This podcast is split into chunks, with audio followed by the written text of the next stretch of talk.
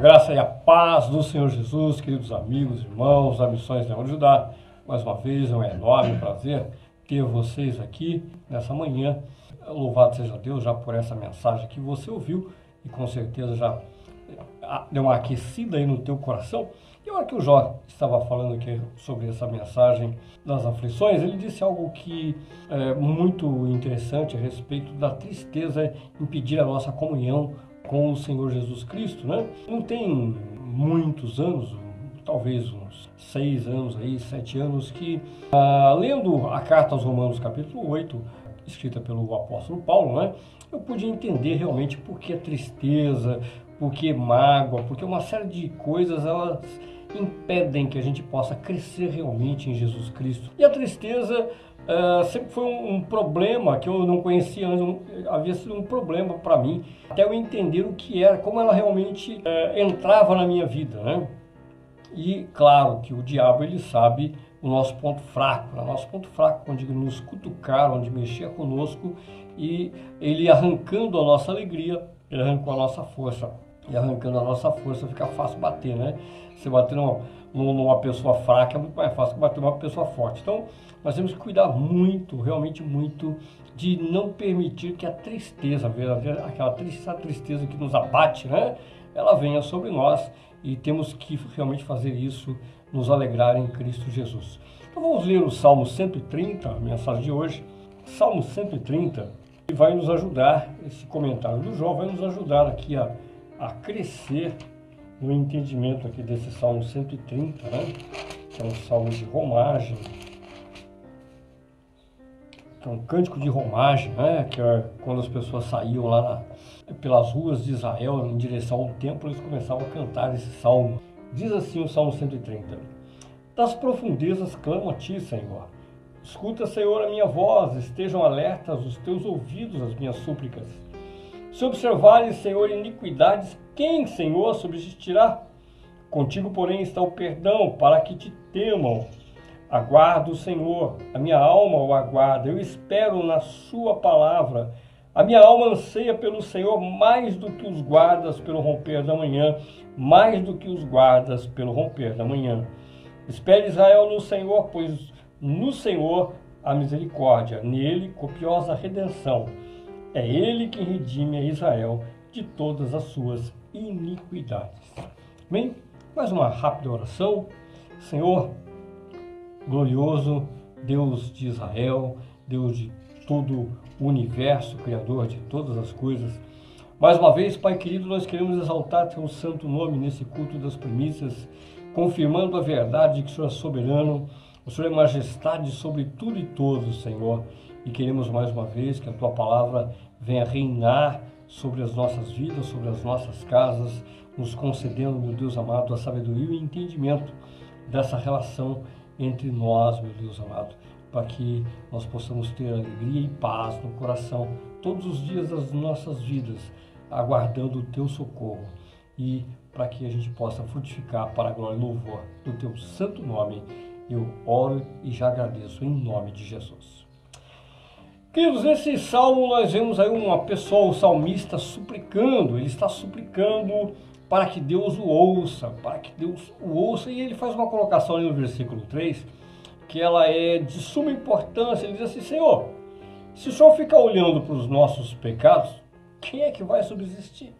A pergunta dele é essa: Senhor, se o Senhor, é, na hora de, de ouvir a minha oração, na hora de responder o meu anseio, o Senhor olhar para a minha falha, para o meu pecado, eu estou no corgo, né? não, não vai dar certo. E não só eu, mas ninguém. Não há única, uma única pessoa no mundo que, se o Senhor olhar para o nosso pecado, o Senhor, o senhor precisaria, é, só nos socorreria se nós fôssemos perfeitos, então não tem jeito, porque todos nós somos pecadores e imperfeitos. É isso que o salmista está falando ali no versículo 3, né? Ele, ele está mostrando uma plena confiança de que Deus vai responder a oração independente da nossa vamos colocar assim, nosso grau de santidade, né?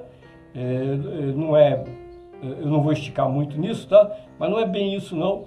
porque na verdade a, a, a santidade é, é Deus nos separa, né? Foi Deus que nos separou. É que o nosso conceito, o nosso conceito cultural de santidade é o quanto eu ando certinho. E o conceito bíblico de santidade é Deus ter separado nós para Ele, só isso. Tá? Então, é, na verdade, o salmista ele exalta Deus por causa disso, porque na verdade foi ele que separou. É tanto que a gente lê lá embaixo no final, quando ele fala a respeito de Israel, ele está falando a respeito de Israel esperar na redenção de Deus, porque foi Deus que separou. Deus separou você, Deus separou a mim, Deus separou todos aqueles que dizem: Olha, eu quero que você viva para mim. Eu quero que você tenha uma vida de relacionamento comigo. Eu não quero mais que você viva uh, baseado no sistema do mundo. E aí o João leu uh, João 16, 33, quando o Senhor Jesus falou: Olha, tenha paz em mim. Por quê? Porque o sistema do mundo já foi vencido. Esse sistema egoísta, esse sistema é, que visa é, cobiça, inveja e que quer te destruir de alguma forma, esse, esse sistema eu venci. A morte está vencida. Tenha paz em mim. Né? Então Deus nos separou, o Senhor nos separou, Ele nos escolheu. Você foi uma escolha de Deus, uma escolha de Deus, tá? Então você, se você leu aí a, a introdução aí da minha, da, do culto, né? Eu estava falando a respeito de que esperar em Deus é muito mais do que esperar no milagre. É, eu gosto sempre de enfatizar isso. A pessoa que vai para Jesus Cristo, que vai para a igreja procurando milagre, ele fez a melhor coisa da vida dele. Na é verdade, ele está aflito, ele precisa de um milagre, ele corre atrás de Jesus Cristo, ele vai para a igreja, ou ele em casa, sei lá, ele, ele quer um milagre. Ele fez o certo, ele foi atrás do homem do milagre, do, do, do, do grande provedor de todas as coisas, está certinho. Mas a nossa vida não consiste em esperar por milagres. Esperar por Deus, né? É, porque o problema da maior parte dos cristãos é que ele vai, espera o milagre, acontece o milagre e ele recua. E aí ele espera o próximo grande problema para buscar a Deus esperar no outro milagre e pronto. Aí ele se torna realmente um, é, uh, um, um, caçador de milagres, vamos colocar assim, né? vamos, vamos ser light, tá bom? Então ele nunca cresce, ele nunca sabe o que é realmente esperar em Deus, o que é ter uma experiência é, verdadeira com Deus, ele não conhece o caráter santo de Deus, ele nunca cresce em santidade, ele nunca, ele nunca amadurece para entender graça, misericórdia, ele nunca sabe exatamente como é que Deus vai visitá-lo por meio da palavra. Olha o que o salmista disse aí. É, ele disse o seguinte: Olha, a minha alma espera por ti, Senhor, mais do que o sentinela espera o amanhecer. Né? Então, a figura que ele está trazendo é a seguinte: imagina que você é sentinela, é, no caso ali, tá? É a sentinela do muro da cidade, tá bom? Então, imagina que você foi alistado num quartel. Esse quartel está num lugar muito afastado do escuro e você tem que ficar lá na torre, no alto é, de sentinela. Você está olhando para o mato ali você está com fusível a noite toda acordado, qualquer movimento ali você está pronto para atirar. Agora uma coisa, veja bem, uma coisa é hoje, né? aqui no Brasil, nessa cidade, tranquilo, você sente, outra coisa é aquela situação que eles viviam lá. Os inimigos querendo destruir eles o tempo todo, querendo acabar com eles o tempo todo. E um sentinela que, a, a, a sentinela que ia para os muros de Israel, ele sabia que a qualquer momento podiam surgir os inimigos e, e, e levantar ali um, uma barricada ali e começar a atirar uh, fogo, flecha, tudo. Ele podia morrer no meio da noite. Podia, poderia haver um ataque inimigo no meio da noite. Então ele não podia vacilar de forma alguma. E quando chegava de manhã, ufa, não aconteceu nada. Estou livre, né? Posso descansar que no meu turno não aconteceu nada. Esse era o anseio da sentinela. Da sentinela. E é disso que o salmista está dizendo, olha, o, o, o, a sentinela ele não vê a hora que amanhece, a hora que ele vê o sol nascendo, ele começa a ter paz. A minha alma também. Espera por ti, seu mais do que aquela sentinela espera. Agora, o que ele espera? Ele diz que espera na palavra. E por que ele espera na palavra? Ele, ele, ele não está esperando um, o milagre em essência. Ele não está esperando é, basicamente assim, um mover sobrenatural de Deus. Porque a palavra de Deus traz o que? Como está lá em Isaías capítulo 55, né? A palavra de Deus, a palavra viva e poderosa de Deus, traz resposta de graça e misericórdia para tudo o que nós necessitamos na nossa vida. Então, mais do que um milagre, todos os dias, nós somos dependentes da graça de Deus, da manifestação graciosa do Senhor na nossa vida, em nos ajudar em tantas coisas, em tudo praticamente, né? Em tudo. Você acordou hoje de manhã e você não precisou ficar é, perguntando para Deus se Ele ia te mandar ar para você respirar. Você não precisou perguntar para Deus se hoje ia ter comida. Você não precisou perguntar para Deus se você é, tinha força para ficar de pé e nem se você tinha condições de assistir o culto. Por quê? Porque na verdade você sabe que ele já te, ele já te deu todas essas condições, a graça dele já manifestou todas essas condições para sua vida. Então você já sabe disso, você, você não precisou ficar é, negociando com Deus esse tipo de coisa, porque a graça já se manifestou automaticamente. Mas isso não é suficiente, não, não é suficiente, não no sentido que, ah, eu preciso ser muito mais de Deus, não. Isso não é no suficiente nossa relação com Deus, por quê? Porque eu tenho que, ao mesmo tempo, estar grato, grato por Deus eu tenho que saber que Ele tem de estar presente em todas as minhas dificuldades. Queridos, isso é assim, para lá de importante. Vou repetir, nós não estamos continuamente na expectativa de um milagre, mas estamos todos os dias na expectativa da manifestação da graça de Deus em qualquer área das nossas vidas, até nas boas coisas. Né? Então, o Jó e a Bruna vão casar daqui a pouco, né? Faltam alguns dias para eles casarem. Mas, poxa, não é um momento de alegria, não é um momento de felicidade? Como é importante a graça de Deus se manifestar né, diante de todas as dificuldades que estão acontecendo, a graça de Deus se manifestar e é, correr tudo bem no casamento, correr tudo bem na viagem de lua de mel, correr tudo bem na volta, como isso é importante. Né? Tudo isso é muito importante, é uma coisa boa que vai acontecer. ok? Então, seja no momento ruim, seja no momento bom, a graça de Deus, nós precisamos é, ter, ter, esse coração do salmista. Olha, mais do que a sentinela está aguardando Senhor pelo romper da manhã, eu estou aguardando pela tua palavra. Eu estou aguardando por aquilo que Isaías disse, que a tua palavra não volta para o Senhor vazia. O Senhor vai abrir a tua boca no céu e vai liberar uma palavra sobre a minha vida, sobre a minha casa, sobre o meu ministério, sobre o meu negócio, o meu emprego. O Senhor vai liberar uma palavra para essa nação. O Senhor vai liberar uma palavra para a minha cidade. O Senhor vai me liberar uma palavra para os meus familiares. Alguma palavra o Senhor vai liberar. Eu anseio pela manifestação da tua graça em mim, através de mim, Senhor. É, é, é, é uma necessidade diária de um relacionamento real e profundo de quem sabe quem é Deus, sem limite. Um Deus com amor inexplicável e sem limite que ele quer, ele faz questão de estar presente em cada ponto da sua vida da minha vida. Ele faz questão. Ele se sente feliz. Né? É, é, tem umas coisas interessantes, né? eu, eu, já disse isso algumas vezes. É, Deus, por, não sei por quantas vezes, foram muitas vezes, que Ele aproveitou a minha relação com os meus filhos, né? Para me ensinar como é o coração dele. Como é o coração dele, né?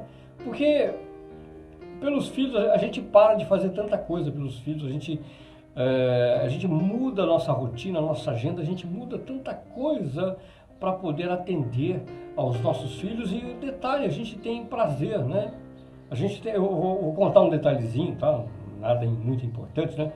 A, a, com esse negócio da, da pandemia, a Dânia ela precisa continuamente estar tá editando alguns vídeos lá para a escola onde ela trabalha, né? Por, por, causa da aula online e tal. E de vez em quando eu tenho que socorrer a Dani, né? E eu, eu, os videozinhos dela são complicados, demora um pouquinho para fazer e tal, né? E ocupa uma boa parte do meu tempo quando ela pede para eu fazer o vídeo. Mas apesar de fazer, né? é, tomar meu tempo, que eu poderia fazer outras coisas e eu estou sempre bastante ocupado, né? Mas depois dá aquele prazer de ver assim que em ter ajudado, né? Ter feito algo por ela, né? E assim, é, assim são por todos os nossos filhos. E essas coisas é, é, é onde Deus mostra como é o coração dele. Olha, puxa, é claro que Deus é Deus, né? Deus não é limitado como eu, que tenho uma agenda de 24 horas, é, tantas horas para dormir, tantas horas para é, tantas horas para trabalhar, para fazer isso, aquilo. Não, Deus, Deus é Deus, onipotente, onipresente, onisciente. Ele não tem a menor dificuldade de olhar agora para a sua necessidade e entrar na sua causa. E ao mesmo tempo, na minha vida, na vida do Jó, na vida de qualquer pessoa que ao redor do mundo, ele é Deus. Ele não é homem. Ele não é limitado. Então, não tem essa, vou incomodar Deus. É, eu já, eu já ouvi esse tipo de frase, sabe? Eu já ouvi esse tipo de frase de algumas pessoas. Não, ficar incomodando Deus aí com, com as minhas coisas aí, né? Isso é orgulho. Isso é orgulho. Incomodar Deus? Como se incomodar Deus? Ele mesmo pede que a gente ore. A palavra dele diz que eu devo pedir, que eu devo bater, que eu devo buscar. A palavra diz que ele se agrada da oração do justo. Se agrada e tem prazer quando o filho dele, que está em Cristo Jesus, ora e pede. Ele tem prazer em participar de cada detalhe, ele tem prazer naquele que espera nele, naquele que não age precipitadamente com a sua própria força, mas espera no agir de Deus. Hã? O próprio Senhor Jesus, na palavra que o Jó leu, olha, é, descansa seu coração, tenha paz em mim. Tenha paz em mim, eu estou na tua vida, eu estarei contigo todos os dias até a consumação dos séculos. Então eu estou contigo. Por que, que ele está comigo? Qual a razão dele estar tá comigo? Para ficar de olho, para ver se eu vou fazer a coisa certa ou errada, para escrever depois aí depois me questionar, ó, isso aqui você fez errado? O salmista diz, Senhor, não olha para as minhas falhas não, que estou no quarto. Olha para a tua graça, para a tua misericórdia, olha para a tua bondade, para o teu amor não considera os meus pecados, porque se o Senhor considera os nossos pecados, não tem quem vai ficar de pé, ninguém vai subsistir. Então olha para a sua graça, olha para o seu caráter, meu Deus amado. Então, voltando, entenda que é, eu preciso ter prazer em esperar em Deus, em pedir para Deus e experimentar qual é a forma que Deus vai se manifestar no meu dia hoje. Então o salmista ele falou a respeito de esperar pela palavra, palavra que não volta para Deus vazia. Antes fará o que apraz ao Senhor e prosperará para aquilo que ele enviou, como está lá em Isaías 55. Esse como esperar, o que esperar e o como esperar, ele define um estilo de vida. Um estilo de vida. Que não é não é o estilo das pessoas que gostam de se promover.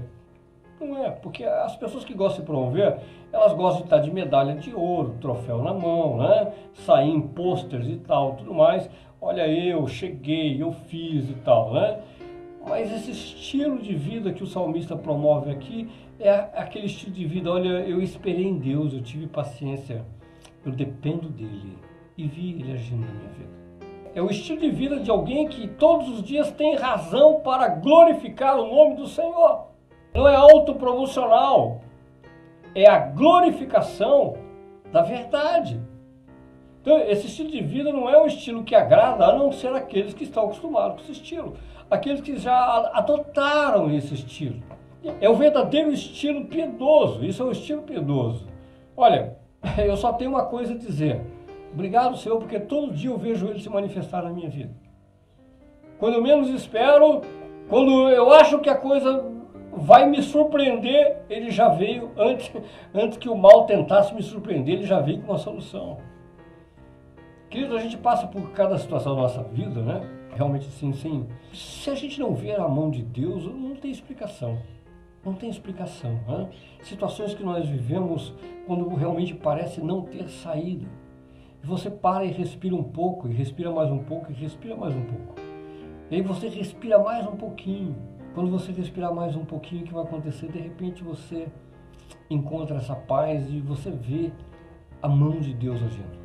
Você ouve o conselho de Deus. Você aprende a esperar e sabe, olha, alguma coisa Deus vai fazer, porque sabe qual é o grande sinal de que realmente Deus vai fazer na sua vida? É quando você reconhece que você não sabe o que fazer, quando você não tem o que fazer. Esse é o grande sinal de que realmente Deus vai fazer na sua vida. Se você é uma pessoa de fé.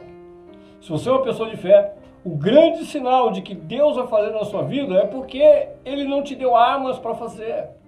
Você não tem condição de fazer nada. Então Ele vai fazer, porque chegou no, no campo do impossível. No campo do impossível. E o campo do impossível não tem como, ele é impossível para o homem.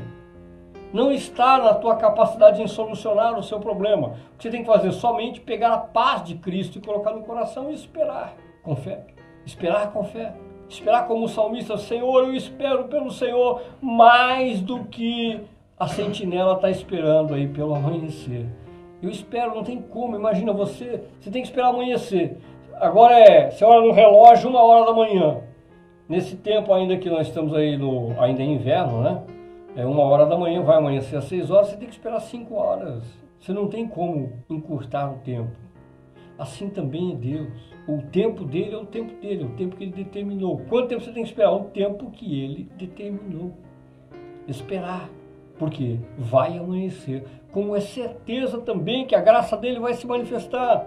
Como é certeza, se você é uma pessoa que aprendeu a esperar em Deus, se você é uma pessoa que aprendeu a enxergar a manifestação de Deus, da graça de Deus como o grande trunfo da sua vida, você sabe que vale a pena esperar. É claro que uh, nós ficamos uh, ansiosos pela solução do problema. É natural. O fato de esperar a solução uh, não implica que eu vou deitar e dormir e ficar sorrindo o tempo todo. Não.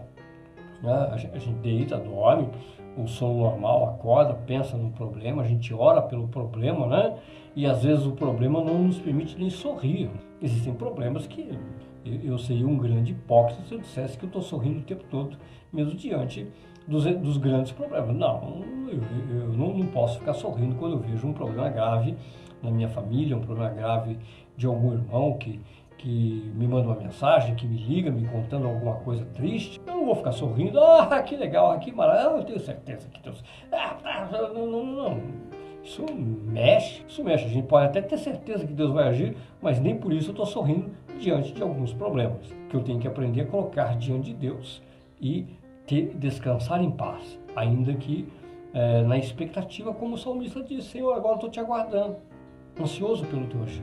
Agora estou aguardando, olha, tá aí. Eu sei que vai chegar uma hora que vai amanhecer, vai chegar uma hora que o Senhor vai se manifestar, vai chegar uma hora que a tua palavra vai descer do céu e vai mudar a minha situação. Eu tenho certeza disso. Estou convicto disso, Senhor. Mas até lá eu estou aguardando. Até lá minha alma está aguardando, porque eu tenho certeza que o Senhor não está olhando para os meus pecados, que o Senhor não está olhando para os meus limites, que o Senhor não vai é, julgar a minha causa mediante a minha santidade, a minha capacidade de me santificar, mas o Senhor vai me atender mediante a sua bondade, mediante a sua decisão de ter me escolhido, a sua decisão de ter me separado, me santificado em Cristo Jesus para ser seu filho. O Senhor vai agir mediante o teu imenso e inexplicável amor, que não pode deixar de manifestar a graça na vida daqueles que te esperam. É assim daqueles que te esperam, daqueles que realmente enxergaram que as mãos são muito limitadas, não conseguem fazer nada se o Senhor não agir. Né? Então esse é o coração desse salmista, esse é a essência desse salmo para mim, para você, para essa semana. Né? Nós vivemos intensamente a expectativa da manifestação da graça do Senhor em qualquer área da nossa vida, seja coisa boa, seja coisa ruim. Deus vai se manifestar. A graça dele vai agir na tua vida mediante a fé e a esperança que você vai depositar diante dos altares do Senhor, reconhecendo a glória e a majestade dele em nome de Jesus. E eu quero orar mais uma vez por você, pela sua família e pela sua semana.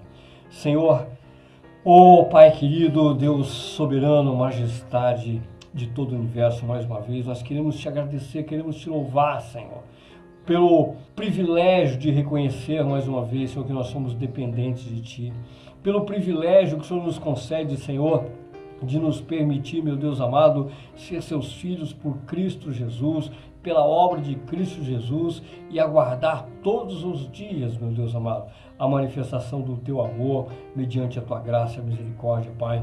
Eu oro em favor dessas vidas que estão me ouvindo, me assistindo agora, Pai, em favor daqueles que ainda vão assistir, aqueles que vão ouvir essa mensagem.